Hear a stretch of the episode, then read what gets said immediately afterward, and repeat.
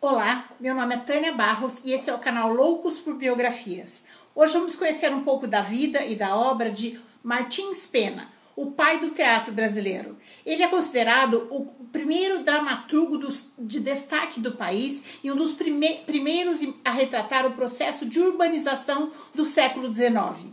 Teve uma vida totalmente voltada ao teatro. Foi, um, foi como teatrólogo a sua maior contribuição à literatura brasileira. Escreveu 30 peças, das quais 20 são comédia, o que o tornou fundador do gênero da comédia de costumes no Brasil. Foi considerado mulher brasileiro, numa referência ao famoso autor francês. Com seu estilo bem-humorado e totalmente irônico, era bastante afiado ao tratar os temas da sociedade e suas instituições. Foi também diplomata e patrono da cadeira número 29 da Academia Brasileira de Letras, por escolha do fundador Arthur Azevedo. Em sua obra, ele debruçou-se sobre a vida do Rio de Janeiro na primeira metade do século XIX e explorou, sobretudo, o povo comum da roça e da cidade.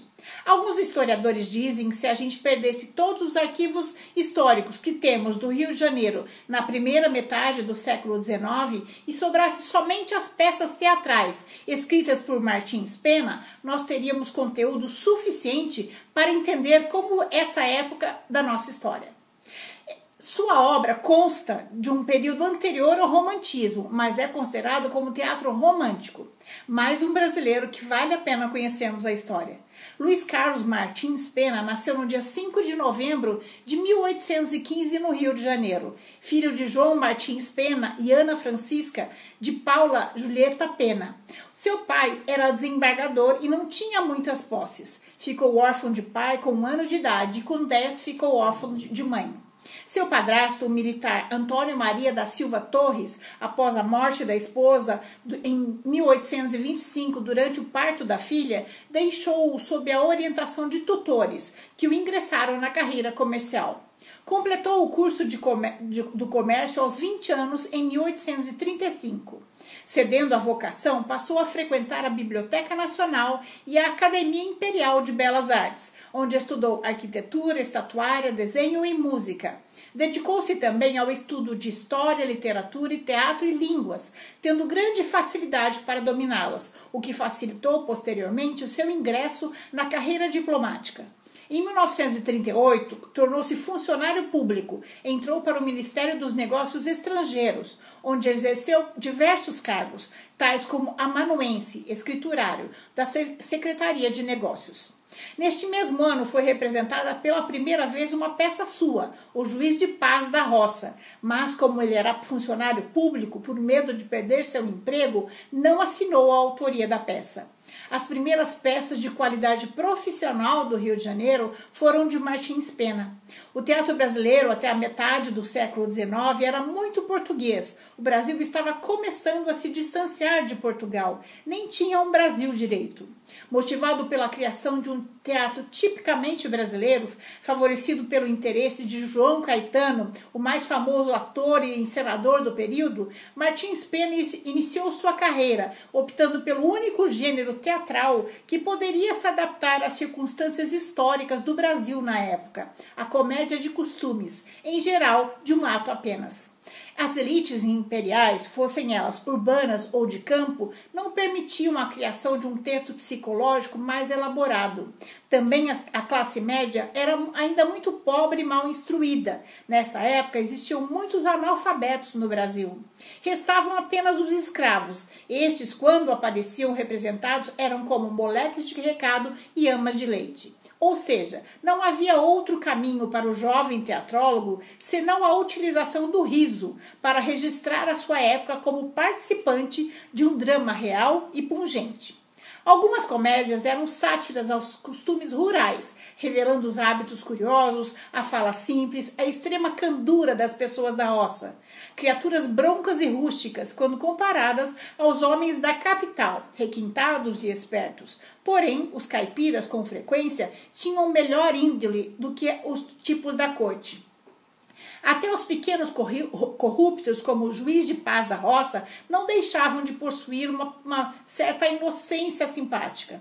Já as peças que focalizavam a vida urbana efetivavam uma leitura irônica dos problemas da época, como os problemas familiares, os casamentos por interesse, heranças, dotes, dívidas, injustiças, o amor impossível, a pobreza, a exploração do sentimento religioso em proveito próprio, a desonestidade dos comerciantes, a corrupção das autoridades públicas, as rivalidades políticas, o abuso das autoridades, o contrabando de escravos a exploração do país por estrangeiros, a autoridade patriarcal tanto na escolha do marido para a filha quanto na profissão dos filhos, tudo na boca de personagens comuns. As obras dele tinham um certo caráter moralizante. Ele criava seus personagens exagerando seus defeitos num tom de comédia, fazia uma crítica mordaz que, infelizmente, é atual até os dias de hoje. Sua galeria de tipos, constituindo um retrato realista do Brasil da época, compreendem funcionários públicos, guardas, padres, juízes, malandros, moças namoradeiras ou sonsas, viúvas, matutos, mexeriqueiros, estrangeiros e falsos cultos. Pena soube aproveitar o momento em que se intensificava a criação do teatro romântico brasileiro e mostrou a realidade de um país atrasado e predominantemente rural, fazendo a plateia rir de si mesma.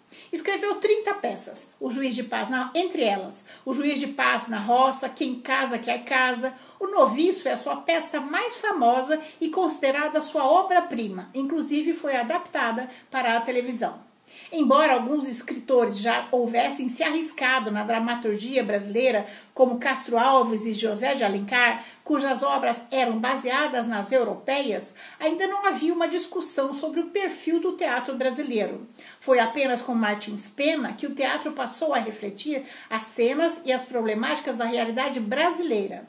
O teatro no Brasil, até então, tinha como objetivo agradar as elites brasileiras que transformavam as apresentações em verdadeiros eventos sociais, principalmente nas grandes cidades. Não existia TV, as pessoas chegavam ao teatro às 19 horas e iam embora às 23 horas. Quase sempre após a representação de um drama, era encenada uma breve farsa, cuja função era aliviar a plateia das emoções causadas pela primeira apresentação para irem embora.